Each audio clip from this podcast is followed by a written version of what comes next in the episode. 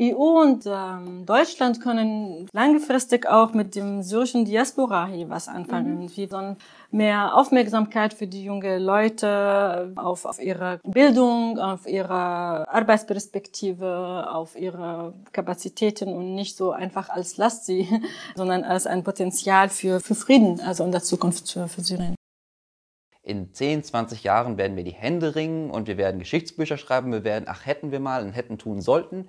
Wir könnten und wir könnten jeden Moment, wir könnten heute, wir könnten morgen und wir könnten übermorgen das Schlachten nicht beenden, aber doch gewaltig reduzieren. Und jeden Tag, den wir es nicht tun, entscheiden wir uns implizit, es nicht zu tun.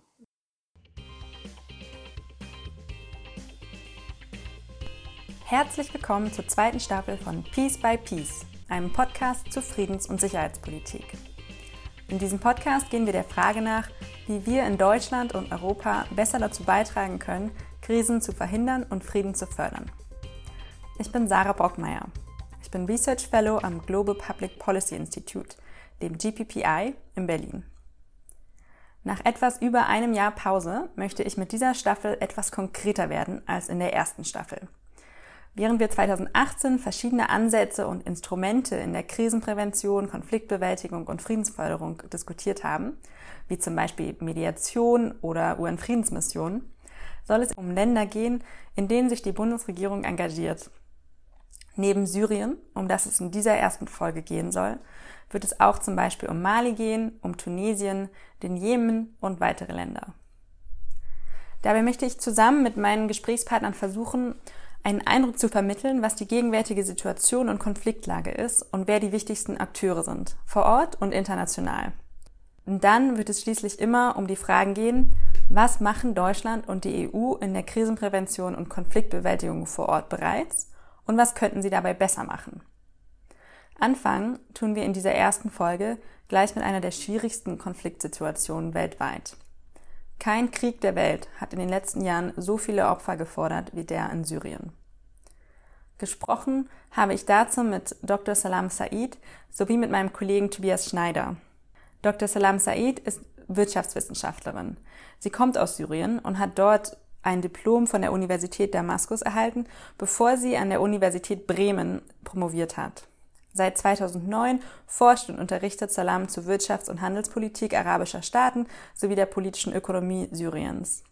Sie ist seit 2010 Lehrbeauftragte an verschiedenen deutschen Universitäten, koordiniert Entwicklungsprojekte und hat zu diesen Themen zahlreiche Zeitschriftenartikel und Policy Papers veröffentlicht. Tobias Schneider arbeitet seit 2018 als Research Fellow bei uns beim Global Public Policy Institute.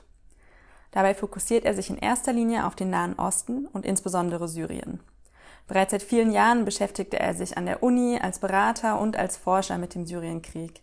Und seit knapp zwei Jahren arbeitet Tobias an einer Datenbank, die ganz akribisch den Einsatz von Chemiewaffen in Syrien dokumentiert. Zusammen mit unserer Kollegin Theresa Lüttgefendt veröffentlichte Tobias Anfang diesen Jahres auch eine Studie zu diesen Daten, in denen sie 363 Einsätze von Chemiewaffen in Syrien seit 2011 dokumentierten. Ich muss gestehen, dass ich vor diesem Gespräch einen ziemlichen Respekt hatte. Ich war mir nicht sicher, ob wir bei der Komplexität des Krieges in Syrien und dem vergleichsweise geringen Einfluss von Deutschland und der EU in der gegenwärtigen Situation wirklich auch Maßnahmen diskutieren würden, die einen Unterschied machen könnten. Doch nach unserem Gespräch habe ich das Gefühl, es gibt einiges, was auch Deutschland und die EU jetzt tun können. Von Investitionen in die Gebiete Syriens, die nicht vom Assad-Regime kontrolliert werden, über mehr Sanktionen gegen Einzelpersonen und Unternehmen, bis hin zur politischen Arbeit mit der syrischen Diaspora in Deutschland und der systematischen Strafverfolgung von syrischen Kriegsverbrechern hier und in Syrien. Ich habe echt viel gelernt und ich hoffe, das wird euch nach dem Gespräch auch so gehen. Und damit kann es jetzt losgehen. Salam Said und Tobias Schneider, herzlich willkommen und herzlichen Dank, dass ihr hier seid, um mit mir über Syrien zu sprechen heute. In dieser Staffel von Peace by Peace wollen wir uns mit Ländern beschäftigen, in denen es Krieg gibt, in denen Gewalt herrscht und in denen sich auch Deutschland und die Europäische Union ähm, in der Konfliktbewältigung in irgendeiner Weise engagieren. Und es soll darum gehen, zu diskutieren, was kann Deutschland denn machen, was, können die Europäische, was kann die Europäische Union dazu beitragen, Gewalt einzudämmen, Konflikte zu bewältigen und vielleicht sogar politische Lösungen zu finden. Wir hätten wohl kaum mit einem Land anfangen können, in dem diese Frage dringender ist als in Syrien im Moment. Seit 2011, mittlerweile seit über acht Jahren, dauert der Krieg in Syrien an und die Hauptleidtragenden dort sind Zivilisten. Die humanitäre Lage ist so furchtbar, dass es fast inzwischen unmöglich geworden ist, akkurate Statistiken zu führen ähm, über die Opferzahlen. Das Syrian Network for Human Rights, welches Opferzahlen genau dokumentiert, zählt 223.000 Zivilisten, die gestorben sind seit 2011 und die aktuellsten Zahlen aus dem August 2019 des Flüchtlingshilfswerk der Vereinten Nationen, des UNHCR, sind auch enorm bedrückend. 5,6 ähm, Millionen Flüchtlinge zählt das UNHCR außerhalb von Syrien, 6,6 Millionen Binnenflüchtlinge. Und da seit einigen Jahren niemand mehr wie ich gelernt habe, zentral zählt, sind die tatsächlichen Zahlen wahrscheinlich deutlich höher. Und das bedeutet ganz konkret, dass insgesamt fast die Hälfte aller Syrer und Syrerinnen vertrieben sind. Ähm, um ein bisschen einen Eindruck nochmal zu bekommen, was heute in Syrien passiert. Der Krieg ist ja nicht vorbei. Zum Beispiel wurde gerade in der Offensive ähm, in Idlib mehr als 400.000 Menschen vertrieben seit April Salam, vielleicht können wir damit anfangen, einfach nochmal darzustellen, was ist denn die aktuelle Situation jetzt in Syrien, wo wird noch gekämpft und was ist die Situation der Menschen? Mhm. Ähm, eigentlich Syrien heute ist äh, kein äh, vereinigtes äh, Land mehr. Äh, die ist unterteilt in vier Gebieten, äh, die unter Kontrolle vier verschiedenen Militärmächte stehen. Der, der größte Gebiet ist unter Assads äh, Kontrolle mit seinen Verbündeten natürlich Russland und Iran und Hezbollah auch und Nordost und Ost unter der sogenannten die demokratischen Kräfte Syriens. Zivilregierung ist die Selbstverwaltung im Nordsyrien. Es gibt dieses Gebiet im Nord, äh, Nordwest äh, an der Grenze zur Türkei. Ähm, die ist äh, beherrscht von der Opposition, die von der Türkei unterstützt sind. Und gibt es die letzten kleine, quasi ähm, kleines Gebiet, die ist in Idlib. Und äh, sie dort ist es diese sogenannten die äh, Rescue äh, Government ähm, und äh, unter diesem ähm, Tahrir Sham, also diese radikal-muslimische ähm, Opposition. Mhm. Und äh, durch diese Teilung ist es, äh, die Menschen, die, die in diesen verschiedenen Gebieten leben, und erleben andere Rahmenbedingungen, andere Lebensbedingungen und haben auch unterschiedliche Lebenschancen. Aber alle Menschen in allen Gebieten geht es denen quasi insgesamt schlecht. Äh, nach einer neuen Studie zum Beispiel sind 93 Prozent äh, der Syrer sind arm. Äh, sie haben großes Probleme wie Arbeitslosigkeit. Ähm, sie haben auch äh, keine Infrastruktur. Sie haben Mangel an Bildung, an ähm, Gesundheitsversorgung und so weiter und so fort. Also das quasi sozioökonomische Bedienung für den Menschen dort ist es ganz schlecht. Mhm. Und bevor wir uns dazu bewegen, was können denn wir jetzt in Deutschland oder die Europäische Union tun, wer, du hast gerade schon erwähnt, die verschiedenen Akteure oder einige der verschiedenen Akteure. Ich weiß nicht, ob Tobias noch ergänzen will, wer ähm, ist noch involviert, wenn wir so ein bisschen so eine ähm, Map davon haben, ähm, wer sind die wichtigsten Akteure nochmal innerhalb und außerhalb von Syrien, weil sich der Konflikt ja enorm internationalisiert hat in den letzten Jahren. Ja, absolut. Also ich kann Salam eigentlich nur beipflichten, dass Syrien als Staat eigentlich weitestgehend zerbrochen ist und die Fragmentierung ist unglaublich fortgeschritten. Ähm, nicht nur in, sagen wir mal, größere, wie diese vier Blöcke, die du schon gut vorgezeichnet hast, diese Binnengrenzen, äh, ehemalige Frontlinien, die sich eigentlich zu innersyrischen Grenzen verfestigt haben, äh, zumindest da, wo nicht aktiv gekämpft wird gerade über die Jahre, äh, aber auch tausend kleinere Territorien von lokalen Warlords und verschiedenen Milizen äh, kontrolliert werden und die eigentlich nicht mehr wirklich in ein Gesamtstaatskonstrukt integriert äh, sind. Ähm, das heißt, lokal sehen wir eine unglaubliche Fragmentierung auf allen Ebenen, in denen eigentlich keine Institutionen mehr in der Lage sind, wirklich weite Teile des Territoriums zu kontrollieren. Mhm. aber natürlich durch, gerade auch durch Vertreibung, ähm, hat sich der Syrien-Konflikt internationalisiert. Ähm, wenn wir davon ausgehen, dass, du hast gesagt, 5,6 Millionen, Wahrheit ist natürlich die, die Zahl der vertriebenen Syrer extern wesentlich größer.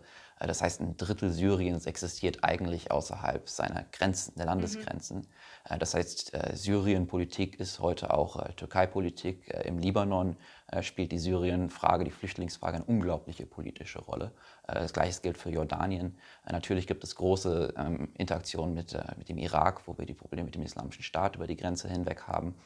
Ähm, ähm, international haben sich nach und nach mehr und mehr Akteure aus dem Konflikt zurückgezogen und einige wenige Stellvertretermächte, mhm. vor, allen voran Russland, äh, der Iran, die Vereinigten Staaten, die Türkei, ähm, praktisch verfestigt als, als äh, Stakeholder in dem Konflikt. Ähm, insbesondere Russland, die mit der Unterstützung der Zentralregierung oder des Assad-Regimes ähm, praktisch den Krieg aus ihrer Perspektive mittelfristig gewonnen haben, haben sich als Dreh- und Angelpunkt der Syrien-Diplomatie äh, international praktisch positioniert. Das heißt, Initiativen zu jedem Thema, äh, sei es lokale Waffenstillstände, sei es Rückführung von Flüchtlingen, sei es humanitäre Fragen, Antiterrorkampf, ähm, alles geht eigentlich durch Moskau heutzutage, inklusive der internationalen Diplomatie. Mhm. Der eigentliche internationale Prozess, der über Genf stattfinden sollte, der sogenannte Genfer Prozess, geführt ähm, von Geir Pedersen, als Sonderbeauftragtem heute ist eigentlich am Boden irrelevant und hat eigentlich relativ wenig Perspektive auf Erfolg heute. Vielleicht nochmal kurz, weil ihr es jetzt beide angesprochen habt und es oft jetzt in der öffentlichen Wahrnehmung in Deutschland, in den Medien so rüberkommt, als wäre der Krieg fast vorbei. Ähm, oder als hätte eben Assads Regime mithilfe von unter anderem Russland oder vor allem Russland ähm, den Krieg militärisch gewonnen. Könnt ihr nochmal darstellen, welchen Anteil von Syrien Assad jetzt unter der Kontrolle hat? Vielleicht Salam, also wie, wie groß ist dieser Teil von Syrien? Also wie Tobias erzählt hat, erstmal diese internen äh, Border, also die interne Grenze Syrien zeigt darauf hin, dass der Konflikt nicht zu Ende und der, der Krieg wird in der nächsten Zeit auch weiterlaufen, also weil die Grenze werden immer verschoben. Äh, aber Assad hat erst so große Teil Syrien, vor allem die urbanen Zentren, also vor allem Damaskus und Aleppo, plus Homs und auch im Süden Daraa und Sueda und im ganzen Umland von Damaskus. Und die sind eigentlich wichtig, weil vor dem Krieg war mehr als 50 Prozent der Bevölkerung quasi in den westliche Hälfte Syriens und äh, nicht in dem Osten, weil im Osten gibt es so viel Landwirtschaft und äh, ländlichen Gebiete und so weiter und so fort, also nicht so äh, stark be bewohnt. Mhm. Ähm, während jetzt die Nord- und Ostregion unter äh, äh, Selbstverwaltung, diese kurdische Selbstverwaltung, ähm, sind nicht so viele Menschen mhm. quasi, aber es ist sehr reich an, an Wirtschaftsressourcen wie mhm. Erdöl und auch ähm, Landwirtschaft äh, und so weiter. Ähm, ja, der kleinste Teil ist es Idlib, also die Provinz Idlib, der jetzt gerade unter Beschuss von Assad quasi ist oder liegt und äh, dann Nord äh, Aleppo, der quasi die Streife direkt an der Grenze von der Türkei. Mhm. Ich habe auch gefragt, oder Tobias möchte ergänzen. Ähm, vielleicht äh, auf die Frage, wie und ob Assad gewonnen hat und was er kontrolliert. Ja. Ähm, Assad hat gewonnen, ist natürlich viel zu kurz gesagt. Äh, Assad hat überlebt. Mhm. Und das war für die syrische Regierung eigentlich das Kriegsziel. Und damit wird halt gesagt, es gibt keine realistische Perspektive mehr darauf, dass Bashar al-Assad und sein Regime gewaltsam oder über einen politischen Prozess ähm, praktisch von der Macht äh, genommen werden. Ja. Äh, deswegen realistisch sagt man deswegen, ähm, Bashar al-Assad gewonnen. Aber Bashar al-Assad hat natürlich gewonnen, indem er das Land niedergebrannt hat. Das heißt, die Assad-Regierung kontrolliert heute knapp zwei Drittel des syrischen Territoriums, knapp drei Viertel der Bevölkerung, die noch im Lande ist. Ähm, aber das ist natürlich auch nicht mehr, äh, mehr als die Hälfte, viel mehr als die Hälfte der syrischen Bevölkerung. Also das ist natürlich auch nur ein kleiner Anteil. Man hat gewonnen, indem man im Grunde genommen die Opposition äh, nicht auf die zur eigenen Seite konvertiert hat, sondern indem man äh, vertrieben hat. Eine gewaltige Vertreibungskampagne durch eine unglaubliche, eine unglaubliche Maschinerie der Gewalt mhm. auf allen Ebenen. Äh, das heißt, man hat sich an der Macht gehalten, man hat überlebt. Ob das als Sieg zu bezeichnen ist, ist eine politische Frage. Ähm, ich möchte hier auch das so sagen, dass ähm, auch, also wenn Assad so scheinbar, ähm, wie Tobias gesagt hat, viel wiedergewonnen hat, mhm. aber er musste auch der, die Macht über die Wirtschaftsressourcen und, und seine eigene Politik eigentlich mit Iran und Russland teilen. Also er kann selber keine Entscheidung ähm, alleine treffen, ohne Rückfrage mit Iran oder Russland. Und von daher ist es ja eine Art von Machtteilung. Ähm, Ja, ja. Assad und seine Verbündeten. Das ist ein absolut wichtiger Punkt. Syrien liegt eigentlich wirtschaftlich, sozial, sozioökonomisch am Boden. Ähm, es gibt eigentlich keinerlei Ressourcen mehr, die nicht vollkommen von irgendwelchen Warlords ausgenutzt wurden. Es gibt keine ernsthafte ähm, privatwirtschaftlichen Aktivitäten mehr, die nicht in irgendeiner Form von Korruption äh, enden. Das heißt, eigentlich alle Akteure am Boden sind in irgendeiner Form auf externe Hilfe angewiesen. Und deswegen hat sich der Konflikt, der nun eigentlich als, zuerst als Revolution und als Bürgerkrieg begonnen hat, sich mehr und mehr in einen Stellvertreterkrieg entwickelt. Äh, und alle Parteien äh, haben sich zunehmend in Abhängigkeiten von externen Mächten begeben müssen. Ähm, für die Assad-Regierung heißt das sowohl Russland, aber auch, und das wird häufig unterschätzt, äh, die Rolle des Irans mhm. am Boden. Das ist ein gutes Stichwort, weil darüber wollte ich jetzt reden, ähm, was die ökonomische Zerstörung und überhaupt die Zerstörung des Landes angeht, weil das gerade ja auch in Europa immer wieder diskutiert wurde in den letzten ähm, Monaten, im letzten Jahr, ist inwieweit sollte man sich jetzt als Deutschland oder auch als Europäische Union am Wiederaufbau Syriens ähm, beteiligen, wenn es ja gerade dann eher unter den Bedingungen von einem Assad-Regime passiert. Und ähm, Salam, du hast dazu auch schon veröffentlicht, unter anderem in der Zeit im letzten Jahr. Und wenn ich dich richtig verstanden habe, ist dein Argument ganz klar, ähm, man sollte sich nicht beteiligen ähm, am Wiederaufbau. Warum? Also erstens, also Wiederaufbau in Syrien heißt nicht unbedingt, dass der Wiederaufbau äh, unter Assad äh, oder in den äh, Gebieten. Diese Gebiete sind mhm. äh, unterschiedlich, aber sie haben irgendwie eine Verbindung zwischen denen. Sie haben so ein Informal Trade, äh, sind verbunden miteinander mit äh, viele quasi informelle Aktivitäten. Deswegen, wenn man äh, zum Beispiel eine Stadt in Nordsyrien äh, hilft, dann wird irgendwie ein Teil davon, Assad, wird Assad davon profitieren. Aber zurück zu deiner Frage, ob das jetzt eine, warum ich dagegen bin, weil normalerweise Ziel einer Wiederaufbau ist zum Beispiel das Land wieder aufzubauen, die Menschen äh, quasi und ähm, Opfer des Krieges äh, Lebensperspektive Perspektive zu schenken, Stabilität zu, zu wieder herzustellen. Und alle diese Ziele würden nie erreicht unter der Leitung von Assad. Wenn Assad diese Prozess leitet, dann wird das nicht zur Stabilität führen, nicht äh, zu günstigen Menschen sein und ähm, basieren. Und daher ist es ja kontraproduktiv, produktiv, wenn man einfach diese Wiederaufbauprozess unter Assads Leitung machen.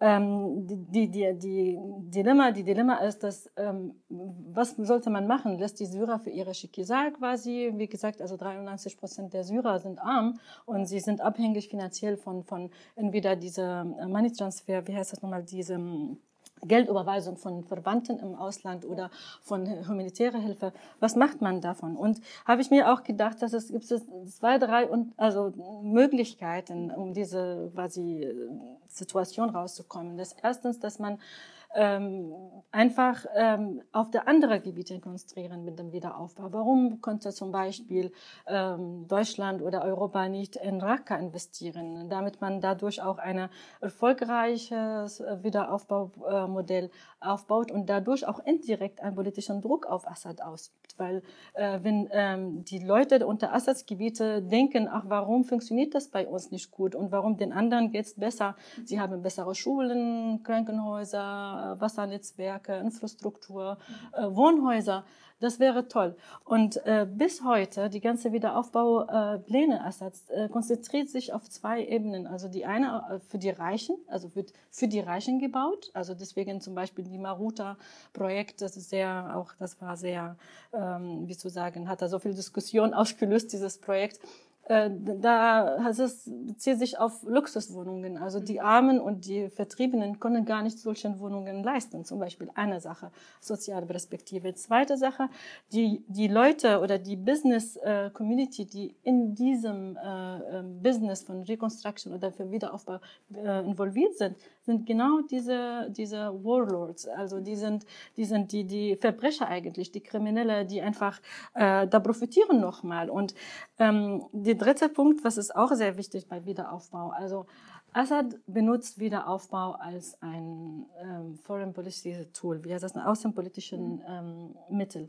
gegen die Europäer, gegen den USA und so weiter und so fort. Und von daher ähm, das ist, das, äh, das ist wie eine Erpressung gegenüber den anderen. Also wenn, wenn, wenn ihr mir hilft, dann kriegt ihr ein Stück von dem Kuchen äh, des Wiederausbaus in Syrien.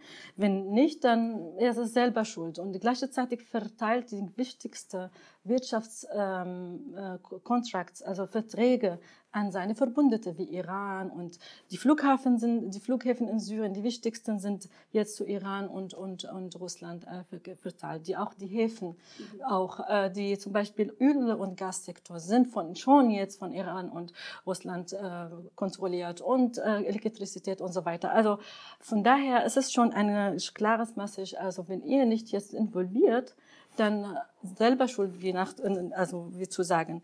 Ähm, die letzte auch Sache, was es auch wichtig ist, diese hm, Bestrafungsmechanismus oder Instrument, die Assad durch Wiederaufbau äh, betätigt, auch richtet sich an die Syrer selber, also die äh, Geschäftsleute, die Assad unterstützt haben ähm, während des Krieges Sie haben ordentliche, gute Verträge gekriegt und sie dürften vieles, vieles machen.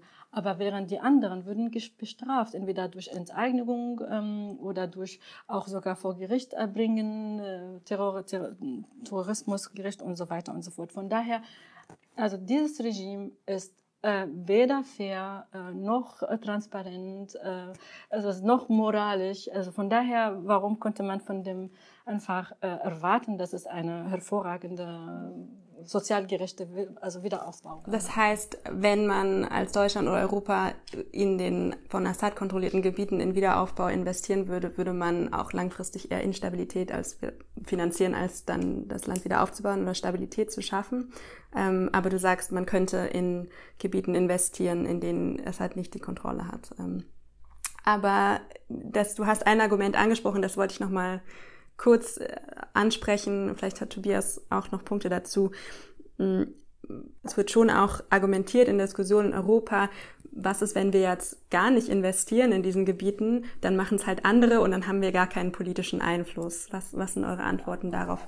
Ja, äh, das ist stimmt. Also wenn Sie gar nicht intervenieren und einfach so weit weggehen, dann haben Sie tatsächlich keinen Einfluss auf die auf die, die äh, Veränderung oder Development, also Underground. Aber gleichzeitig ihre gewünschte Ziel, einfach ähm, ähm, politische Reformen oder politische Änderungen in, in dem Assad-Regime oder unter Assad-Regime mitten in diesem System, wird auch nicht erreicht mhm. dadurch, wenn sie involvieren. Und deswegen, es muss richtig ein ganzes smart und ein ganzes kluger System von, also Mischung von äh, einerseits Sanktionen für Assad mhm und auf der anderen Seite aber Belohnung für die oder, oder Unterstützung, aber stärkere und, und bessere Unterstützung für die, für die Gebiete außerhalb seiner Kontrolle. Mhm. Ähm, das konnte vielleicht ein Modell sein. Auf beides würde ich sehr gerne gleich noch eingehen, aber Tobias wollte gegebenenfalls ähm, ergänzen. Es geht nicht nur darum, glaube ich, was das Assad-Regime in der Lage wäre zu tun, sondern auch woran das Assad-Regime äh, interessiert ist. Und wenn wir uns über Wiederaufbau unterhalten, denken wir ganz häufig, glaube ich, in sehr klassischen Kategorien, wie am Anfang des 20. Jahrhunderts Kriege geführt wurden. Das heißt, zwei große Armeen kämpfen es aus, dazwischen leiden Zivilisten, man zieht sich danach zurück am Ende des Krieges und dann wird wieder aufgebaut. Ähm, praktisch eine, eine Art ähm, Verständnis, wo, wo, wo ziviles Leid nur ein Nebeneffekt von Krieg ist. Aber das war gerade in Syrien absolut nicht der Fall, mhm. ähm, wo, es, wo es wirklich aktiv darum ging, die zivile Bevölkerung in Gebieten außerhalb der Kontrolle der Regierung zu bestrafen äh, und zu mhm. vertreiben. Äh, das heißt, die Wohngebiete, die heute brach liegen, die heute in Schutt und Asche liegen, äh, das Assad-Regime hat kein Interesse daran, die wieder aufzubauen. Aus ihrer Sicht war das praktisch ein, ein, ein, ein gesellschaftlicher Reinigungsprozess, muss man fast sagen. Mhm. Die Zerstörung von zivilen Strukturen, äh, es, geht ja auch heute noch weiter, das muss man auch sagen. Ähm, wir haben, ich habe gerade wieder Statistiken bekommen vom, von der Idlib-Offensive. Mhm. Äh, da gibt es mittlerweile sehr, sehr gute und auch automatisierte über Sensorik gesteuerte Monitoring-Kapazitäten, äh, wo wir im Grunde genommen äh, Flüge ver verfolgen können, äh, Bombardierungskampagnen verfolgen können. Acht Prozent der Bomben, die heute über Idlib abgeworfen werden, werden auch nur in der Nähe äh, von bewaffneten Positionen, von mhm. Kampfpositionen geworfen. Über 90 Prozent landen auf bewohnten Gebieten und das ist kein Zufall. Das ist Absicht, das ist, das ist Taktik. Man versucht, diese Gebiete von Menschen zu leeren, zu säubern, sie weiter zur Grenze Richtung Türkei oder wo auch immer hinzudrängen. Und dann, wenn die äh, praktisch zwischen Schutt und Asche nur noch ein paar Rebellen ausharren, dann wird mit großem Gerät reingegangen, um das zurückzuerobern. Und dann natürlich ruft man sich die internationale Gemeinschaft, um das Ganze wieder aufzubauen und an die richtigen Leute zu verkaufen. Und da könnten und sollten wir meiner Meinung nach einfach äh, keinen Teil haben. Ähm, sorry, kann ich noch eine Sache sagen zu, yeah. zu deiner Frage, eben der, weil, die, weil das wieder aufkommt häufig von wegen Stabilität und, mhm. und Wiederaufbau. Ähm, 2016 hatte die Weltbank einen Prozess initiiert, in dem sie geguckt, sich darauf vorbereiten wollte, was denn passieren wollte und was passieren müsste, wenn es tatsächlich einen syrischen mhm. Wiederaufbau war. Äh, ich habe daran damals mitgearbeitet gehabt und eine der, das erste, was wir gemacht haben, ist, wir haben einen großen sogenannten Survey Report geschrieben, in dem wir im Grunde genommen versucht haben, zu, aufzu, ähm, ähm, runterzubrechen, was ist die eigentliche Zerstörung, äh, woher kommt die Zerstörung, was sind die Effekte und wie müsste man das praktisch wieder zusammenbauen am Ende. Und wir haben ökonomisch geguckt, welcher Teil des wirtschaftlichen Gesamtschadens äh, kommt aus der eigentlichen Zerstörung von Infrastruktur, mhm. welche kommt aus, aus, erhöhten Todesraten und anderen Kriegseffekten mhm. Und, und welche kommt aus dem, was, was in dem Report ähm, Economic Disorganization genannt wurde. Aber was das eigentlich ist, ist welcher Schaden aus, dem, aus der Zerstörung des sozialen Zusammenhalts oder des, des Zusammenbrechen des gesellschaftlichen Zusammenhalts in Syrien entstanden ist. Mhm. 92 äh, Prozent. Wahnsinn des Schadens. Das heißt, Syrien äh, braucht eigentlich nicht, also Syrien braucht auch Zement, aber Syrien braucht eigentlich nicht, um wieder auf die Beine zu kommen, mehr Zement oder mehr äh, Rohre oder Kabel oder was auch immer, äh, Geld. Syrien braucht einen Friedensprozess, mhm. braucht einen Aussöhnungsprozess ähm, und das kann man nicht mit Geld machen. Und das kann man vor allen Dingen nicht machen, solange diese Regierung äh, im Sattel sitzt. Es ist erstaunlich, dass es so viele Businessleute, die gerade also mit, mit Assad äh, quasi Kooperation sind, sie haben Millionen und Milliarden von, von Dollars, also überall auf dieser Welt. Und trotzdem, also sie könnten eigentlich, wenn sie da mal investieren wollen in diesem Land, sie können selber das aufbauen. Aber äh, ja, das ist die Frage der Wollen und äh, ja. Ich würde gern, weil jetzt wissen wir, was Deutschland und Europa nicht machen sollen, also nicht im Moment in diese Wiederaufbau der von Assad kontrollierten Gebiete investieren. Aber äh, Salam, du hattest eben schon zwei Wege aufgezeigt, was man tatsächlich machen könnte aus deiner Sicht. Und das eine, da ging es um Sanktionen, ähm, das Sanktionsregime und das andere in die Investitionen in die ähm, anderen Gebiete. Vielleicht können wir erstmal über die Sanktionen sprechen nochmal, weil da gibt's ja auch immer wieder Fragen danach, wie effektiv sind die einerseits und richten sie auch Schaden an oder richten sie mehr Schaden an, als dass sie helfen. Ähm, was ist da deine Sicht und was wäre ein gutes Sanktionsregime? Also was sollte man tatsächlich machen aus deiner Sicht? Also Sanktion, pauschale Sanktionen bringen nichts. Also die Erfahrung aus Iran, Afghanistan und, und auch Irak und Syrien vor 2011 hat das gezeigt, dass die Sanktionen zwei Effekte haben. Die Bevölkerung wirtschaftlich und sozial schwächen und der andere Seite die Propaganda der politische Regime, also das autoritäre Regime einfach unterstützt. Mit pauschalen Sanktionen meinst du Wirtschaftssanktionen? Gegen Syrien insgesamt und nicht gegen zum Beispiel bestimmten Leuten, mhm. syrischen ja, individuellen äh, quasi Personen. Deswegen ist es auch diese Smart, äh, Smart Sanction System ist auch zustande gekommen und dann hat das sich konzentriert auf bestimmte Menschen, bestimmte Strukturen und das wäre vielleicht eine bessere Alternative, damit man, wie zu sagen, ähm, schmerzhafter für diese Personen sind, auch wenn tausende Methoden für äh, Geldwäsche und auch äh, Smuggling, also Schmuggeln und so weiter und so fort gibt. Aber trotzdem symbolisch ist es sehr wichtig, dass es äh, weiter, diese Konstruktionen weiter äh, vertieft sind und oder weitergeführt werden. Da gibt es schon ein europäisches Sanktionsregime.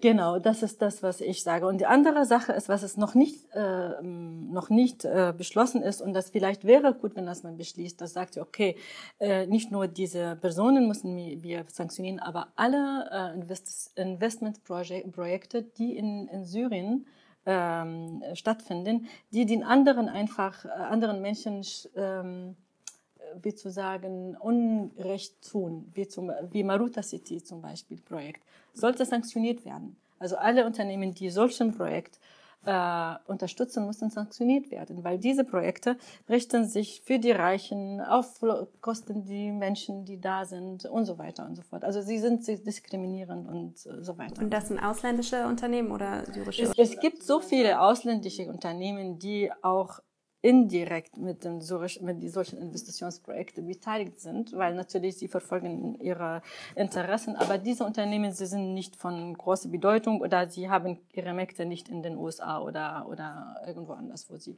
ähm, ja, Angst haben um die. Und die andere Sache, die Investitionen in, in Städte wie Raqqa zum Beispiel oder Deir oder sowas. Raqqa, wann ist es zurück? Ist 2014? Äh, Raqqa 2017. 17 äh, ist das zurück und bis heute äh, wird nichts getan. Also diese kurdische Selbstadministration, kurdisch, die von den Kurden äh, geführt ist, es würde auch nichts getan. Also die Leute dort, sie können nicht, also die, die, die Bewohner von Raqqa, sie können nicht zurück nach Raqqa, weil in Raqqa gibt es keine Wohnhäuser, gibt es keine Infrastruktur, keine Perspektive und so weiter. Und äh, die ganzen Euro, also das, wenn man sagt, okay, wir möchten nicht daran beteiligen, an dieser Wiederaufbau in Syrien beteiligen, dann alle, also Syrien, das heißt für sie alle Teile. Und dann natürlich, dann man bestraft nochmal diese diese Bevölkerung, die vorher vor gegen das Regime protestiert haben, die gegen das Regime einfach gekämpft haben und so weiter und so fort. Von daher ist das kontraproduktiv. Also wenn man nicht klare und differenzierte Politik verfolgt, äh, in diesen drei, vier Gebieten, dann man erreicht sein Ziel nicht, dass man nur Assad zum Beispiel sanktioniert und, oder bestraft. Ja, ich würde gleich nochmal zurückkommen zu den Investitionen, diesen Stabilisierungsprojekten, die auch die Bundesregierung teilweise verfolgt.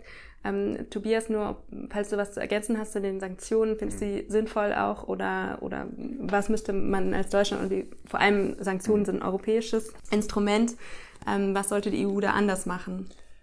Ja, ohne da jetzt zu technisch zu werden, weil zu Sanktionen kann man, kann man sich ewig im Detail äh, unterhalten. Im Grunde, was, was glaube ich gesagt werden müsste am Anfang von Sanktionen, ist, dass es kein, wie damals im Irak oder so, internationales äh, Sanktionssystem gibt. Also das heißt, die UN hat keine Sanktionen erlassen ja, über den ja. Sicherheitsrat.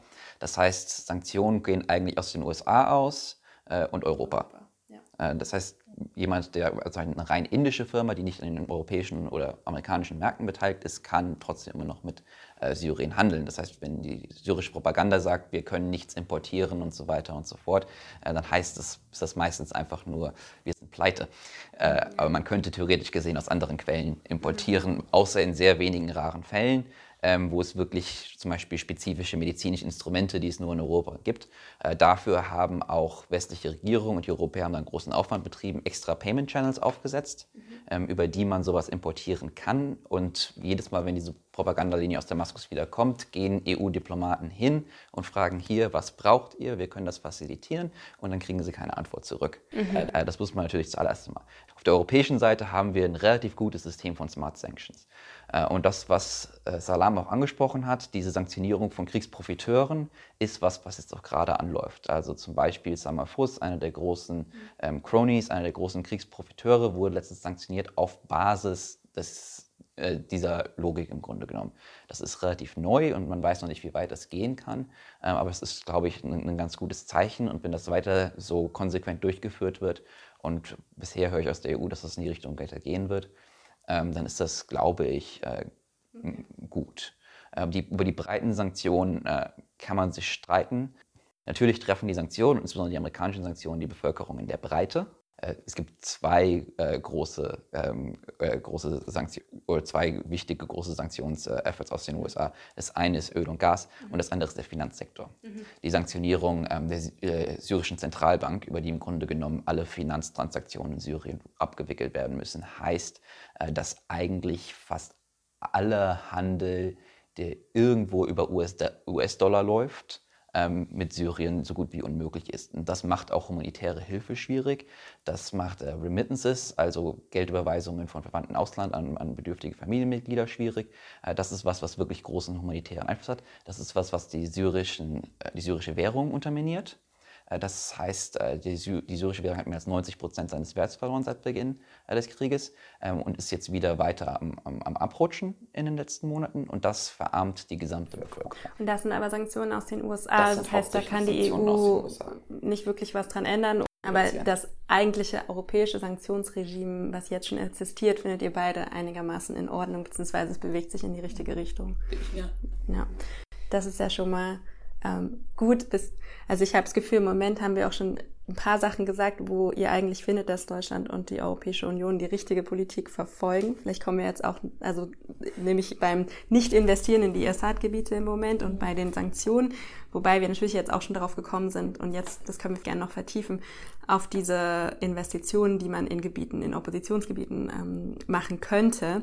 Und da gibt es ja auch, also die Bundesregierung selber sagt auf der Seite des Auswärtigen Amts zum Beispiel, sie verfolgt seit 2011 Stabilisierungsprojekte und hat 181 äh, Millionen Euro ausgegeben, zum Beispiel für die Mitfinanzierung der Weißhelme, also des Zivilschutzes in vielen Gebieten und auch beim Wiederaufbau oder Aufbau von zivilen Verwaltungsstrukturen. Da geht es oft um zivile Räte, die, den, die sozusagen die Verwaltung ähm, organisieren sollen.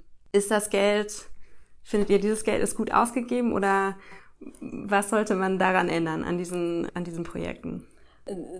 Wer kann mich äh, korrigieren, wenn ich was Falsches sage, aber es, diese ganze Stabilisierungspaket, es ist also auf Englisch, das ist so Early Recovery äh, mhm. quasi äh, Finanzierung und die, äh, die deutschen und europäischen Regierungen halten sehr äh, fest an ihrer Regelung diesbezüglich. Das heißt, dass ähm, zum Beispiel konnten einfach die Helfer darüber streiten, ob sie jetzt nur ein Fenster in einer Schule reparieren sollen oder die ganze Schule aufbauen, weil das ist äh, ob das jetzt Wiederaufbau ist oder ist es nur eine Early Recovery Aktivität ist und so weiter. Das zum Beispiel eine Hindernisse diesen Gebieten, die außerhalb oder die zerstört sind, einfach äh, auf die Beine zu kommen. Insgesamt, es würde so viel Gelder in der Capacity Building äh, eingesteckt und das war, äh, also sie haben gute Geste, aber äh, bei der Implementierung, das hat man gesehen, dass diese Leute sind erst, erstens, sie wechseln sich ständig wegen der Militäroperation, weil sie einfach emigriert sind und so weiter. Das heißt, es ist irgendwie das Geld verschwunden. Und Capacity Building heißt vor allem Training von Menschen aus der Verwaltung. Zum Beispiel loka lokale Räte. Es ist eine gute, eigentlich ist es eine gute Sache, aber sie haben das, das ganze Geld, also die Mehrheit des Geldes dargestellt. Mhm. In irgendwelche Workshops in der Türkei. Genau, ja. genau. Also und sie haben auch die super gut beigebracht, wie sollten sie Fundraising-Anträge verschreiben ja. und so weiter. Das ist ja sehr wichtig, ne? Aber es gibt auch Wichtigeres, zum ja. Beispiel wie, dass die äh, diese wirtschaftliche Aktivitäten dieser Menschen dort. Ähm, ich habe auch ähm, mal manche von diesen Leute getroffen und sie sagten, ja, wir wollen gerne Saaten für Kartoffeln haben. Wir wollen äh, einfach selbstständig sein, Selbstversorgung betreiben und die kriegen nicht, weil das nicht, also das unter Entwicklungshilfe stand und nicht unter sogenannten Stabilisierungsprozess. Und das ist, das ist ein großes Problem. Also, also, es würde die wirtschaftlichen Bereich vernachlässigt. Also diese sogenannten Income Generating äh, Activities mhm. total aus, aus dem Auge gelassen. Und äh, dritt, also sehr wichtiger Sektor ist Bildung. Also mhm. gerade wenn man fragt, warum Touristen, warum jetzt gerade die, das gibt so viele äh, Bildern von Kinder, die einfach mit IS oder mit den anderen so kämpfen. Aber Frage, was habt ihr eigentlich gemacht in den acht Jahren für Lost of, also die Generation, die einfach äh, keine, keine Schulen hatten in Syrien? Und äh, da schreit jeder, also wir wollen einfach Schulen, wir wollen ähm, Healthcare quasi Centers und so weiter. Keiner sagt, ja, das ist nicht in unserem Bereich. Im Moment unsere Priorität ist Military, Politik und auch diese Governance. Und äh, da, da würde ich dann große Kritik an denen machen. Und es wäre schön, wenn da mal so ein bisschen die Regelung flexibler wird, dass das auch äh, Schulen äh, besser oder schneller gebaut wird. Und das bezieht sich jetzt die Kritik auf sowohl die Bundesregierung als auch eventuell andere europäische, europäische Länder, die ähnliche die Restriktionen, Regeln haben. Ihre, mhm. ihre Geberspiele. Ja. War, wenn ich ganz kurz auf die Bildung, es ist nämlich ein ganz wichtiger Punkt, gerade auch aus europäischer Perspektive. Ich kann mich sehr gut daran erinnern, am Anfang, als die Revolution ausgebrochen ist, in den ersten ein, zwei Jahren, haben im Grunde genommen Syrer über die Diaspora sehr, sehr, sehr viel Geld äh, sammeln können mhm. ähm, für die Aufrechterhaltung von zivilen Strukturen in oppositionsgeführten Gebieten. Da hat man noch nicht besonders viel Geld von externen bekommen äh, und da gab es einen sehr großen Bildungsfonds im Grunde genommen. Und der ist ausgelaufen im Dezember 2014. Und ich weiß noch, ich habe im Januar, Februar 2015 mich dann unterhalten mit einigen Assoziationen und habe gesagt, okay, das, was heißt das? Das heißt, wir müssen die Schulen schließen. Und ich gesagt, was heißt das, wenn du alle Schulen in Nordwestsyrien schließt? Wo gehen die Leute hin? Und die haben ganz klar gesagt, Europa. Weil wenn die Kinder keine Perspektive haben, wohin soll man? Damals war halt die, die Grenze offen und äh, im Sommer 2015 haben wir gesehen, was passiert ist. Äh, Stabilisierung äh, heißt in diesen Gebieten häufig Lebensgrundlage, schlicht und ergreifend. Und gerade sowas wie Bildung ist so wichtig wie, äh, wie, wie, wie ähm, nichts anderes. Äh, Bildung und natürlich, wie gesagt, das Gesundheitsversorgung. Wenn das Krankenhaus zusammenbricht, bricht die gesamte Local Community zusammen. Ja. Äh, weil wenn man das Kind nicht mehr zum Doktor bringen kann, selbst wenn die Bombardierung weiterläuft, wenn man das Kind nicht zur Rettungsambulanz bringen kann, dann verlässt man das Gebiet. Äh, das sind, das sind Anker der Local Communities. Und da war man in vielerlei Hinsicht ganz gut und hat auch wirklich unter schweren Bedingungen Dinge finanziert, die manchmal sehr korrupt waren und manchmal sehr ineffektiv waren. Aber man hat gesagt, okay, aber es muss irgendwas geschehen und es gibt keine Alternativen. Aber man war dann inkonsequent. Äh, dann sind halt zum Beispiel im Nordwesten Syrien Radikal-Islamisten mehr und mehr aufgekommen und hat man Angst gehabt, dass man aus Versehen jemanden mitfinanziert, der auf irgendeiner Terrorliste steht. Mhm. Ähm, und statt hat man lieber stattdessen alle Gelder abgeschnitten und hat natürlich damit, und äh, Salam hat am Anfang geschrieben, praktisch als vierte Zone, das ist jetzt von dieser Salvation Government kontrollierte Gebiet, HTS, im Grunde genommen haben vor ein, zwei Jahren die westlichen Regierungen ihre Stabilisierungsunterstützung äh, für die Lokalverwaltungen in diesen Gebieten abgeschnitten. Und ohne Mist am nächsten Tag, innerhalb von 24 Stunden, haben diese lokalen Regierungsräte gesagt, okay, Flagge runter, neue Flagge hoch und haben die Seiten gewechselt, wo man natürlich jetzt Gelder, Unterstützung und Struktur herbekommen kann. Und so hat man diese gesamte Region im Grunde genommen an eine designierte Terrororganisation verloren. Auf einen Schlag. Ja, aber das heißt, grundsätzlich gab es schon Stabilisierungsprojekte, die teilweise die zumindest Gesundheitsversorgung gemacht haben oder in diese Richtung gingen und gibt es auch immer noch aber nicht konsequent genug. Und auch, weil ich würde sagen, dass das kann ja auch, also von dem, was ich weiß über die deutsche Ministerienlandschaft, ist es dann oft auch eine Frage von Konkurrenz zwischen den Ministerien, die involviert sind. Dann ist das Entwicklungsministerium weniger involviert und eher das Auswärtige Amt. Und dann hat man da Angst, dass man Themen bearbeitet, die eher in diese Entwicklungszusammenarbeit gehen, wie Gesundheit oder Bildung. Also glaubt ihr, das war auch ein, ein Problem? Ja, anschließend an was äh, gerade Tobias gesagt hat, ist äh, das Problem auch mit diese ganzen Stabilisierungsprogramme, dass die sind kurzfristig, das ist von ein Jahr bis drei Jahre. Das heißt, sie haben keine nachhaltige haltige, ähm, Effekte quasi. Und äh, zum Beispiel ist es, also ich möchte nicht so viele Beispiele geben, aber das beeinflusst zum Beispiel die lokale Communities oder äh, Gemeinden. Wenn, wenn du zum Beispiel ein, ein äh, Wasserprobleme haben in einem Community, dann werden sie mit dem Stabilisierungsprojekt äh, einfach Wasserflaschen verteilen oder äh, irgendwas. Aber eigentlich wäre es schlauer, wenn man die ganzen Wassernetzwerke einfach repariert. Aber das heißt äh, Wiederaufbau und sie wollen das nicht investieren. Anderes Beispiel wäre mit diesem ähm, Wohnhäuser. Also anstatt, dass sie zum Beispiel temporary quasi diese Häuser machen, das ist einfach nur für zwei, drei Jahre oder fünf Jahre äh, ausreichen, dann warum konnte man nicht direkt äh, eine nachhaltige Lösung für diesen Wohn Wohn äh, zum Beispiel Problem. Und wäre auch aus Weltperspektive ist viel nachhaltiger und besser und alles man immer diese kleine Sachen. Also von daher, also ich kann, äh, kann man das natürlich das Prinzip oder diese, diese, dieser Grundsatz verstehen, aber es ist nicht flexibel genug, um, um eine Krise wie syrische Krise umzugehen oder ja, erfolgreich damit umzugehen. Leute leben seit sieben, acht Jahren in Zelten. Das ist unglaublich. Aber ja, genau, darum wollte ich jetzt kurz nochmal darauf kommen, weil ihr habt jetzt viel über die Vergangenheit geredet, also über die letzten sieben, acht Jahre und was falsch gelaufen ist und was, daraus kann man schon ableiten, was ihr denken würdet, was man jetzt anders machen müsste in diesen Gebieten. Also mehr ähm, nachhaltiger, langfristiger denken und schon eher eben tatsächliche Wiederaufbauprojekte als ähm, diese kurzfristigeren Stabilisierungsprojekte finanzieren. Ja, genau. Also gerade in diesen Gebieten, wo Assad nicht quasi die Kontrolle hat. Ja. Ich kann mir vorstellen, dass das tatsächlich jetzt aus Sicht der Bundesregierung zum Beispiel wieder ein Problem ist von welches Ministerium und wer, wer darf, wer darf Geld ausgeben. Ähm, gerade wenn man keine Regierungsvereinbarung hat mit der Zentralregierung, was ja immer für die das Entwicklungszusammenarbeit ähm, ein, ein große Bedingung ist. Es geht darum, Mittel abzuführen. Ja. Nee, aber es geht ja oft auch darum, also bei der EZ geht es dann darum, eine Vereinbarung mit der Regierung zu haben. Mhm. Und wenn man das dann nicht hat, dann muss man irgendwie so ein bisschen gucken, wie das, ob es geht, wie das geht. Und dann macht es vielleicht doch eher, gibt es eher Projekte vom Auswärtigen Amt finanziert, die wiederum aber eher diese Kurzfristigkeit und aber eben wirklich nicht diesen längerfristigen Wiederaufbau zum Ziel haben dürfen aus Finanzierungsgründen. Also ich würde, also Deutschland alleine würde ich sagen, kann nichts viel bewirken. Also ich würde sagen, das sollte eigentlich eine höhere Koordination auf europäischer Ebene, dass sie eine gemeinsame Entscheidung, was ist schwierig sein kann, ja. dass sie eine Vereinbarung haben, okay, wir wollen gerade Raqqa und Deresor zum Beispiel äh, wieder aufbauen und auch neue Gebiete, Wohnhäuser, Wohnprojekte äh, errichten, damit die, äh, wie Tobias gesagt hat, die Leute, die seit acht Jahren in Zelten leben, einfach in normalen Wohnhäusern leben und äh, Schulen für ihre Kinder haben und so weiter und so fort. Sowas, also das konnte gerade, also weil im Moment jetzt ähm, ja, Assad wird äh, im Moment nicht machen, also nicht nicht bombardieren dort bislang. Und was ich auch sagen wollte, die ganzen Sanktionen gerade äh, äh, Erdöl und Gas ähm, hat keinen Einfluss auf die militärische Operation. Also Assad hat weiterhin äh, Öl und Gas genug gehabt, um zu bombardieren zum Beispiel, während die Leute in Aleppo standen so an der also lange Schlange, um einen Tropfen ja Öl zu Heizöl zu kriegen. Ja. Ähm, okay, ich würde gerne nochmal zurückkommen auf was, was Tobias, du vorhin auch gesagt hast.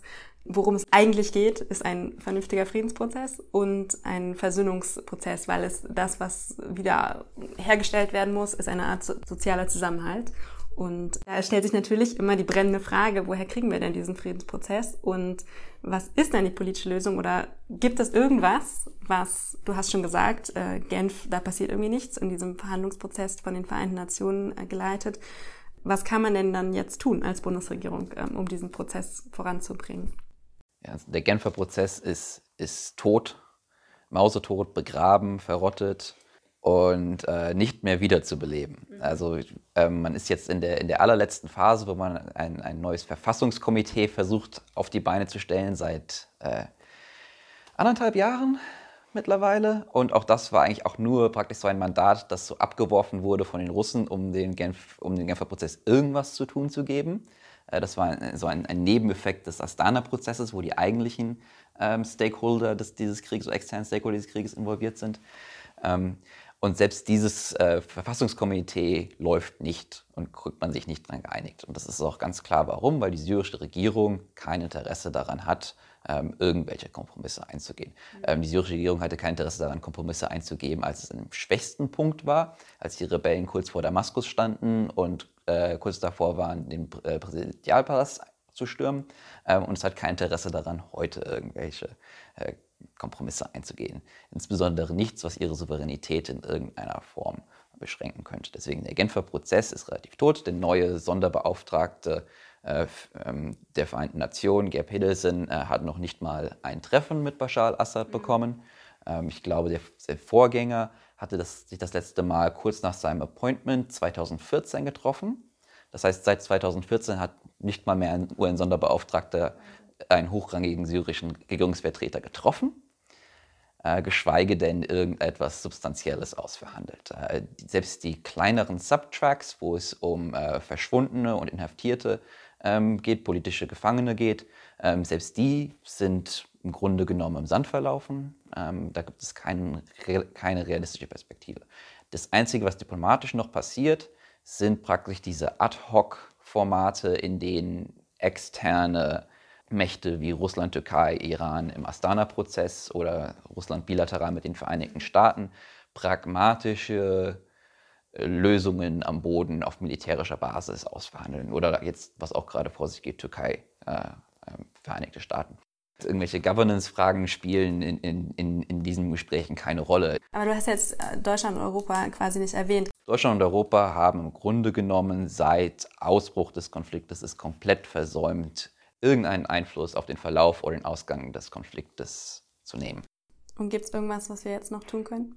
Oder ich, ich, ich wollte nur einfach diese, wenn man über politische äh, Lösung spricht, dann da kann man nicht über politische Lösung sprechen, solange die militärischen Erfolge das letzte Wort haben. Also das, ja. weißt du, was ich meine? Also die ganzen äh, also Verhandlung findet statt, während das äh, diesem, äh, also dort bekämpft wird, also mit Gewalt gewirkt wird. Und äh, das ist eine Sache. Und ich kann nur einfach zustimmen, was er gesagt hat, dass es diesen Prozess von äh, diese Konflikt, also da Assad kriegt da so viele Unterstützung, den anderen nicht. Und da hat das dazu geführt, dass Assad seine gemütliche Situation zu sagen, nein, ich möchte das nicht. Warum eigentlich? Sollte Kompromisse eingehen, die einfach äh, sich selber schaden wird in der Zukunft. So und von daher und das eine Punkt. Zweiter Punkt ist, äh, syrischer Konflikt äh, ist internationalisiert, so dass es kein Zürich-Zürich-Verhandlung ist, sondern einfach eine, sollte irgendeine Vereinbarung kommen, die die Interessen aller Beteiligten irgendwie zufriedenstellen. Und das ist fast unmöglich. Also muss der Interessen Russlands, Iran, USA und Türkei, Golfstaaten alle befriedigen. Und das ist unmöglich. Also von daher ist es ja komplizierter geworden. Und das, deswegen, ich glaube, die die Strategie im Moment ist, was auch USA verfolgt, ist es einfach die, die Verbündete äh, Syrien zu schwächen, mhm. mit der Hoffnung, dass es irgendwann die Gleichgewicht ähm, gibt, also zu günstigen die andere Seite. Ähm, das ist eine langfristige Strategie und ähm, darunter wird dann auch hauptsächlich, glaube ich, die Syrer, die Bevölkerung, ähm, ja, leiden. EU und, äh, und ähm, Deutschland können viel vielleicht ähm, langfristig auch mit dem syrischen Diaspora hier was anfangen. Mhm. Vielleicht wir suchen, das ist, sie haben, sie stellen ein großes Potenzial hier. Sie sollen vielleicht mehr Aufmerksamkeit für die jungen Leute, viel auch aufmerksam auf auf ihre quasi Bildung, auf ihre Arbeitsperspektive, auf ihre Kapazitäten und nicht so einfach als Last sie, sondern als ein Potenzial für, für, für Frieden, also in der Zukunft für, für Syrien. Mhm. Das ist ein total gutes Stichwort, glaube ich. Der Krieg ist noch nicht vorbei und man weiß noch nicht so wirklich, wer am Ende welches Stück Land kontrolliert, aber man weiß schon eins, die syrische Zivilgesellschaft und was man vielleicht als zivile Politik beschreiben könnte, äh, ist aufgerieben worden zwischen lokalen und internationalen Mächten. Das heißt, den einzigen tatsächlichen gesellschaftlichen Diskurs, die tatsächliche Verarbeitung des Konfliktes und vielleicht eventuelle Artikulierung einer neuen syrischen Identität oder eines neuen syrischen Projektes kann eigentlich nur entweder im Internet oder außerhalb Syriens äh, zustande kommen. Und da ähm, spielt, glaube ich, dann Europa eine Rolle und muss auch eine Rolle spielen, ganz einfach, weil wir eine so große syrische Diaspora haben. Und um diese Generation nicht zu verlieren, muss man Räume schaffen, innerhalb Europas, aber auch Räume, die halt über zum Beispiel digitale ähm, Wege zurückfließen kann, auch nach Syrien in verschiedene syrische Gebiete und halt irgendwie diese Identität aufzubauen und auch irgendwie eine zivilgesellschaftliche Identität wieder zu stärken. Da gibt es was konkret, was ihr sagen würdet, kann die Bundesregierung, also ich meine, wenn wir von der Diaspora reden, dann äh, ist ja gerade Deutschland jetzt relevant, wegen der Anzahl einfach von Syrern, die inzwischen in Deutschland leben. Was genau könnte Deutschland denn machen oder die Bundesregierung für, um diese Diaspora zu involvieren? Also es gibt also in Deutschland mehrere so ein Training oder Programme für diese äh, zukünftige Führer oder sowas. Mhm. Äh, aber die sind alle so in einzelnen quasi Projekte, die nochmal wieder die Nachhaltigkeit, also äh, brauchen wir Koordination, ein größeres Programm, langfristiges, äh, da braucht Geduld und auch äh, Glauben daran, dass irgendwas wirkt und das Geld nicht einfach umsonst äh, geschmissen wird. Äh, das ist auf jeden Fall. Und ähm, auf jeden Fall, ich, ich würde zum Beispiel Initiative wie zum Beispiel ähm, Unterstützung die richtige Zivilgesellschaft, die mit dem Politik und Aktivismus beschäftigt sind, äh, unterstützen. Leider die Zivilgesellschaft in Syrien geblieben sind.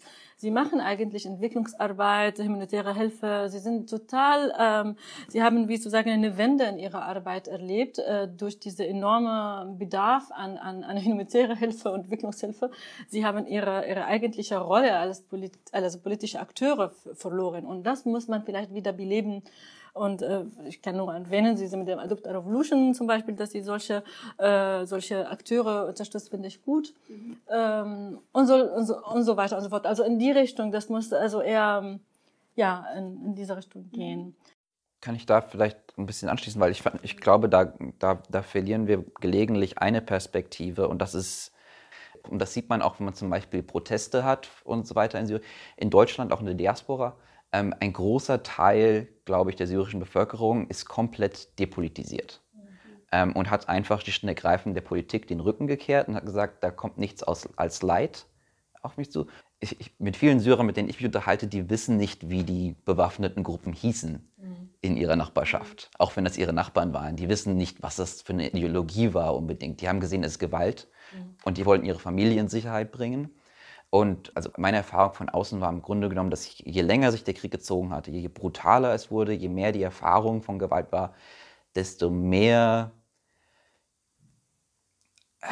hat sich im Grunde genommen die Gesellschaft verschlossen gegenüber ernsthafter Auseinandersetzungen mit, mit, mit, mit, mit den sagen wir, tatsächlich zugrunde liegenden gesellschaftlichen Konflikten. Und dass man das halt wieder ein bisschen aufarbeitet. Und das geht zum einen durch Konfliktaufarbeitung, das heißt auch durch, äh, was wir haben, ähm, Kriegsverbrechenstribunale und so weiter, mhm. indem man tatsächlich sagt, wir belangen Leute oder auch wenn wir nicht an sie rankommen, äh, wir geben zumindest eine Art Anerkennung des Leids der Opfer das sagen, die Opfer können tatsächlich einen Fall vor Gericht bringen und auch wenn wir den Personen, die der tatsächlich noch in Syrien sitzt, nicht belangen können. Aber hier äh, ist eine Autorität, eine zum gewissen Grad neutrale Autorität, die sagt, wir erkennen euer Leid an, wir sehen, was euch passiert ist, das war Unrecht und dann kann man sich erst mit der Frage beschäftigen, glaube ich, was als nächstes passieren sollte. Also das ist, was du gerade erwähnt hast mit dem Strafverfolgen, finde ich ein sehr wichtiger Prozess eigentlich. Genau aus diesem Grund, was du gesagt hast, dass es eine Anerkennung für den, für den Opfer quasi. Und zweitens eigentlich, dass es, äh, dass es die, die, die Täter müssen sie auch wissen, dass sie nicht frei kommen aus, die, aus ihrer Kriminaltaten und dass dadurch auch wird nicht neue Täter einfach ermutigen die Gleiche zu machen und denken, ja, wir schaffen das irgendwann äh, politisch oder sowas. Aber ich, ich möchte auch noch dazu äh, zum Punkt, was du gesagt hast, depolitisiert. Die Syrer hier, die haben auch viele also große Aufgabe oder Herausforderung in der deutschen Gesellschaft zum Beispiel. Alleine die Integrationshürde, die Familien, die mit Kindern, die Sprache, die administrative Hürden und alle diese Dinge, die halten die einfach äh, ab von, von, von Freiraum oder Freizeit für politische ähm, Engagement und so weiter. Und ähm, ich, ich, würde, ich würde mir richtig wünschen als Syrerin, dass es viele syrische junge Leute diese Erfa demokratische Erfahrung hier haben, dass sie mal gucken, wie die deutsche zum Beispiel politische Parteien sich organisieren, mhm. wie sie Advocacy Work machen, wie sie Lobbyarbeit machen, wie sie äh, Programme erstellen. Also die syrischen Parteien, alle sind tot schon seit den 50er Jahren. Sie haben keine, auch die, die, die danach 2011 äh, zustande gekommen sind, sie haben kein einziges, äh, zum Beispiel sozial sozial-wirtschaftliches Programm. Sie, sie wollen alle, ja, wir wollen Liberalisierung, wir wollen Freiheit und so weiter, aber wie? Sie haben keine Ahnung. Also diese, diese Details, also die, die haben sich noch nicht beschäftigt, sie haben diese Erfahrung noch nicht gemacht und es wäre toll, wenn diese Chance hier haben, das intensiver und, und, und äh, ja, das ist super spannend, also weil wir sind jetzt darauf gekommen, als ich gefragt habe nach der politischen Lösung und was kann Deutschland und Europa machen und eins eurer größten Punkte jetzt war, ähm, macht was, wo Deutschland definitiv Einfluss hat, nämlich in Deutschland, ne? also mit den äh, Syrern, die in Deutschland sind. Und da gibt es dann anscheinend eurer Meinung nach sehr viel, wo man noch in, stärker investieren könnte. Meiner Meinung nach geht es darum, von einer Syrienpolitik zu einer Syrerpolitik zu kommen. Mhm. Es gibt keine politische Lösung für Syrien als solches, weil es, glaube ich, zu einem gewissen Grade kein Syrien als solches mehr gibt. Das Land ist zu fragmentiert, die Bevölkerung ist Grenzen verteilt und es in vielerlei Hinsicht Natürlich, wenn wir jetzt vielleicht morgen einen demokratischen Wandel irgendwo in Damaskus hätten, dann hätten wir vielleicht die Möglichkeit, das zu gestalten. Aber ich sehe nicht, wo ist eine realistische Perspektive. Und in der Zwischenzeit haben wir aber immer noch eine syrische Öffentlichkeit. Ja. Und das ist so eine Sache, die die Regierung nicht totbekommen hat. Das ist nochmal super spannend aus der bürokratischen Perspektive hier in Deutschland, weil das natürlich ähm, Programme mit Syrern in Deutschland, mit der Diaspora und so weiter. Das ist wiederum nicht die Aufgabe eines Außenministeriums oder eines Entwicklungsministeriums, sondern man müsste es wirklich ganzheitlich als Bundesregierung angehen. Da gibt es sehr kreative Finanzierungsansätze, wie ich gesehen habe. Ja. also es ist auf jeden Fall super wichtig und super spannend. Ich wollte noch mal kurz, weil ihr es gerade beide angesprochen habt, aber wir das noch nicht so richtig eingeordnet hatten zur Strafverfolgung und das, weil du auch gesagt hattest, Versöhnungsprozesse oder diese Aufarbeitung und ihr hattet beide gesagt, die Anerkennung, ein einfach dieses Leids, ähm, ist wichtig. Könntest du noch mal kurz, äh, Tobias, zusammenfassen, was der aktuelle Stand ist? Weil es geht ja zum Thema Strafverfolgung, weil Deutschland ja relativ viel involviert ist. Mhm. Und es geht ja nicht nur um Täter, die bereits in Deutschland sind, sondern es wurden inzwischen auch ähm, angeklagt äh, Mitglieder des syrischen Regimes in Syrien. Hauptsächlich, ja, genau. Ähm, grob zusammengefasst, es, vielleicht sollte man vorab sagen, äh, es wird kein, aufgrund der Konstellation im, im äh, UN-Sicherheitsrat, wird es keinen internationalen Strafgerichts, kein internationales Tribunal geben für Syrien. Es gibt momentan einen bürokratischen Versuch, das irgendwie dem ICC unterzujubeln. Äh, ich bin ein bisschen skeptisch, zu welchem Grade das funktionieren wird.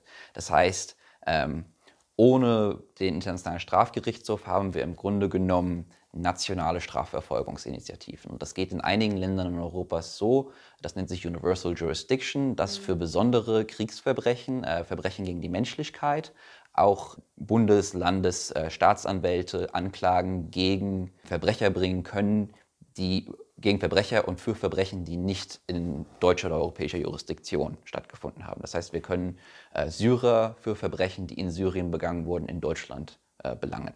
Das ist eine relativ, das ist eine Neuerung, aber das ist was, was gerade im, im Kontext des Syrien-Konfliktes extremst gewachsen ist äh, und wo wir auch erste Erfolge erzielen konnten schon. Mhm. Äh, da gibt es verschiedene Initiativen. Äh, viele beschäftigen sich mit natürlich den Foltergefängnissen in Syrien, wo Zehntausende umgekommen sind.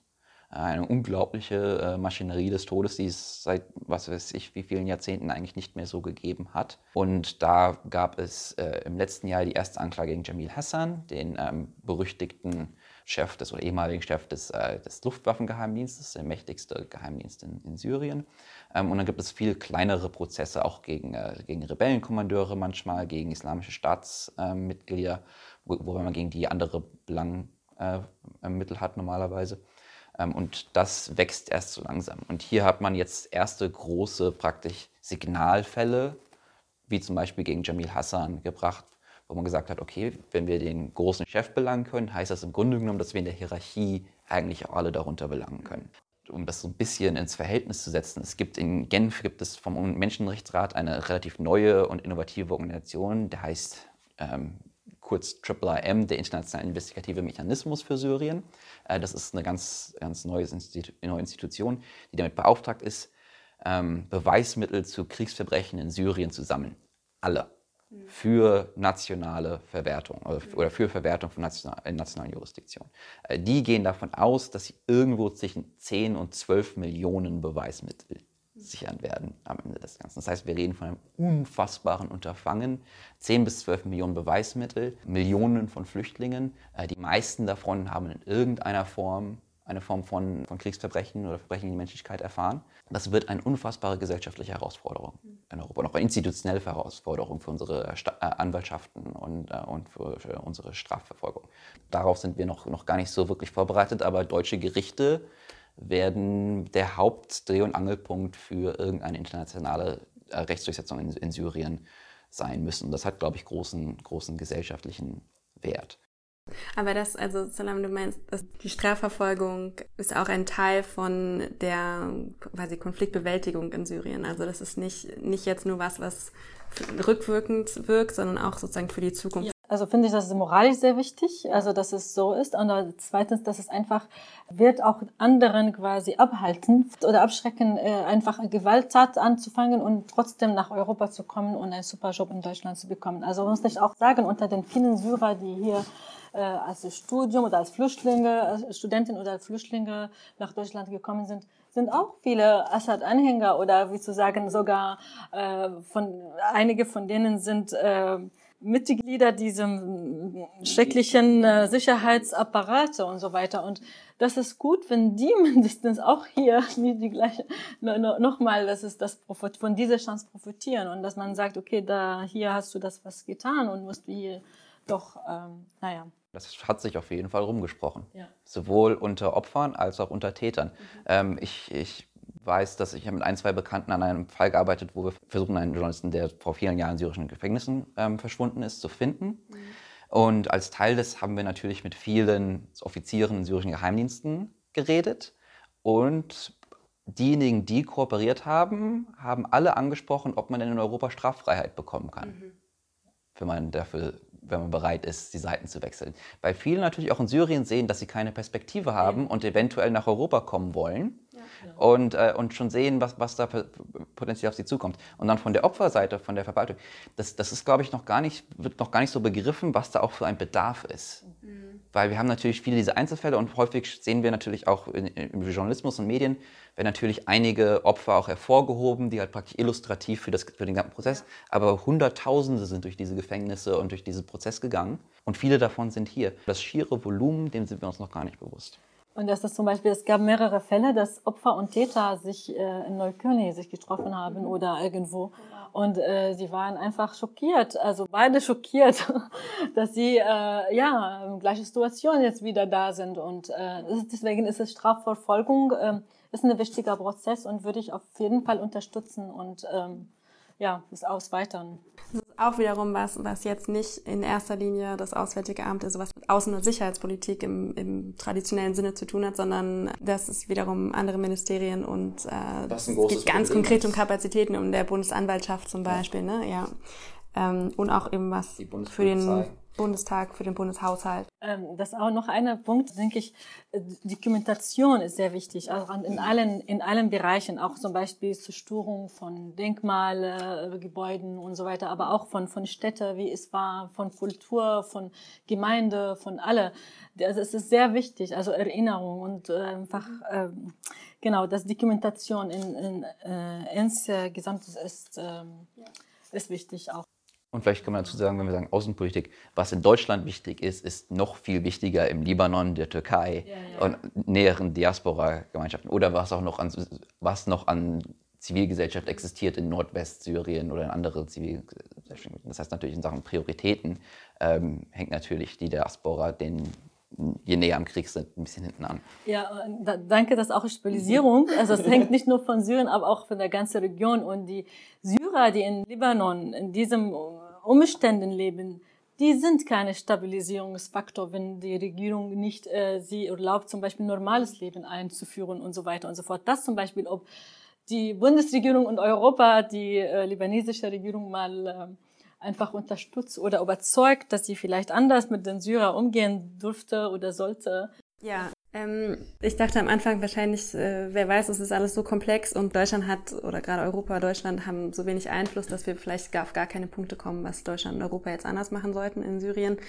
Aber wenn ich das mal kurz zusammenfassen kann, wir hatten auf jeden Fall Deutschland und Europa sollten sich jetzt nicht im Wiederaufbau unter den jetzigen Umständen in den von Assad kontrollierten Gebieten in Syrien nicht darin investieren, aber dort, ähm, wo eben Assad nicht die Kontrolle hat, in Oppositionsgebieten stärker investieren.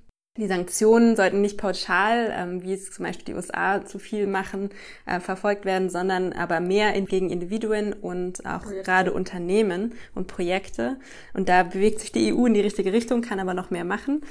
Mm, bei diesen Stabilisierungsprojekten, die, da war das Geld in der Vergangenheit nicht wahnsinnig gut investiert oder nicht sehr gut investiert. Zu viel Capacity Building und Training von Menschen, die dann nicht mehr vor Ort waren und zu wenig Investitionen in nachhaltigere ähm, Projekte, in Bildung, in Gesundheit, in Landwirtschaft, in äh, Projekte, wo sich Menschen dann selbst versorgen können. Und bei der politischen Lösung haben wir auch erst gesagt, wir haben Deutschland und Europa keinen Einfluss. Sie haben sehr wenig Einfluss, aber wir haben schon ein paar Punkte gehabt, und zwar, dass man schon auch auf Verbündete von Assad stärker Druck ausüben kann. Da ging es dann auch, denke ich, um Sanktionen gegen Russland oder das, im Iran. Ja. ja, da kann Europa noch mal stärker agieren. Und ein riesen wichtiger Punkt, den wir dann angesprochen hatten, ist eine stärkere Unterstützung von der, der syrischen Diaspora in Deutschland.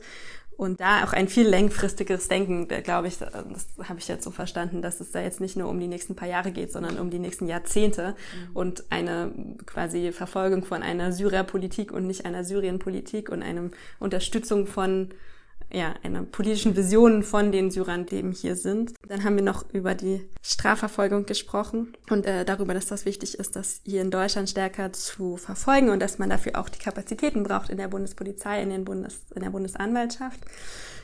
Habe ich was vergessen? Ich wollte euch jetzt noch mal jeweils einmal ein letztes Wort geben. Vielleicht fangen wir an mit Tobias. Was sind die Punkte, die du jetzt sagen würdest? Es ist wichtig, dass die Bundesregierung umsteuert, dass Deutschland umsteuert in, im Syrien-Konflikt ähm, gerade wo du das jetzt nochmal aufgezählt hast und wo du noch gesagt hast, es gibt, Deutschland hat da so wenig Einfluss. Wir haben uns natürlich jetzt sehr auf sehr bestimmte Fragen im politischen Prozess, aber auch im sozioökonomischen äh, beschränkt.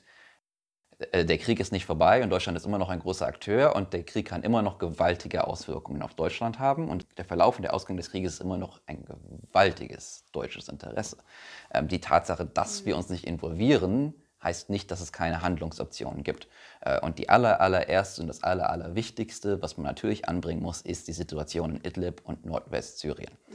Das ist natürlich jetzt äh, äh in der Öffentlichkeit, ähm, ist da kein großes Interesse mehr, kein äh, Nachrichtenwert mehr dahinter, weil das, äh, die Kriegsverbrechen finden jetzt seit acht Jahren statt und das ist kein, kein Nachrichtenwert mehr. Aber in dieser kleinen Enklave, die jeden Tag 24 Stunden, sieben Tage die Woche bombardiert werden, leben mehr als drei Millionen Menschen. Und Leben ist viel gesagt. Vegetieren hin in Camps und in, in unglaublichen, unzumutbaren äh, Zuständen, direkt an der türkischen Außengrenze, unter der Kontrolle größtenteils von radikal-islamistischen Milizen und lokalen Administrationen. Das ist ein unfassbares, nicht nur äh, potenzielles äh, Pulverfass von der sicherheitspolitischen oder humanitären Lage, äh, sondern von der, auch wenn wir von Flüchtlingen reden, von der Stabilitätslage in der Region. Und drei Millionen Menschen ist eine ganz andere Dimension als alle anderen Krisen, die wir bisher in Syrien fast gewohnt sind, einmal pro Jahr Aufmerksamkeit zu schenken und dann wieder zu vergessen, sei es Aleppo, sei es Ghouta, was auch immer wir in den letzten Jahren immer kurz beweint haben und dann wieder weitergegangen sind. Das ist etwas, was wir praktisch seit Ruanda eigentlich nicht mehr in dieser Dimension vor uns hatten und es bekommt nicht die Aufmerksamkeit, die es sollte. Und hier ist gerade Deutschland und Europa. Die Amerikaner haben sich mit ihrer Antiterrorstrategie im Osten so verfahren, dass sie da keine Zugänge mehr haben, auch nicht über die türkische Politik, die hat natürlich der Hauptgarantor äh, ist im Nordwesten. Aber für Europa ist das von fast von wesentlich höherer Priorität als der Kampf gegen den Islamischen Staat in der Wüste ähm, Ostsyriens, äh, was, was dort geschieht. Aber auch was dort gesellschaftlich geschieht, weil wenn, wenn, wenn wir Flüchtlinge haben hier in Berlin, die haben Familie nicht nur in Schweden und Damaskus, sondern die haben Familie in der Türkei, die haben Familie in Idlib. Deswegen ist es von unfassbarem deutschen Interesse, was in Nordwestsyrien und in Idlib geschieht. Und dann das Zweite, wenn wir über Nord Ostsyrien reden, über die von der Koalition kontrollierten Gebiete, die Tatsache, dass wir und andere europäische und westliche Staaten uns weigern, ähm, an der Rückführung von islamischen, Mitgliedern des Islamischen Staats und deren Familien uns zu beteiligen, ist eine absolute Schande. Dass wir praktisch uns da die Hände waschen und sagen, okay, wir, wir ziehen jetzt wieder ab und ihr könnt jetzt mit unserem Radikalismus umgehen. Das ist äh, unverantwortlich. In Al-Hol, da gibt es einen Ausländerannex, warten 13.000 westliche IS-Familien, hauptsächlich Frauen und Kinder, durchweg radikalisiert darauf, ähm, entweder freigelassen oder nach Hause gebracht zu werden. Und wenn wir uns ernsthaft mit dem Thema Radikalisierung und ernsthaft mit dem Kampf des IS meinen, dann müssen wir da unserer Verantwortung gerecht werden und diejenigen, die wir nach Hause bringen können, insbesondere Kinder, Kinder sind unschuldig, nach Hause holen und uns ansonsten ernsthaft mit der Radikalisierung oder vor Ort die Richtbarkeit beschäftigen. Okay, das waren nochmal zwei enorm bedrückende, aber sehr wichtige Erinnerungen. Salam. Ganz kurz, Tobias hat auch äh, das, der wichtigste Punkt hier gesagt, dass es, dass es mehr Invol Involvierung, also in Idlib und in äh, Nordsyrien und bitte nicht vergessen, dass das Idlib ist ähm, durch die ganze Versöhnungsvereinbarung, äh, das ist einfach, wie zu sagen, ein großer Lager von Assads äh, äh, Kritiker geworden und wird jetzt quasi ähm, vernichtet. Also das ist eine Vernichtungsmaßnahme, also gegen eine äh, Summe von Menschen.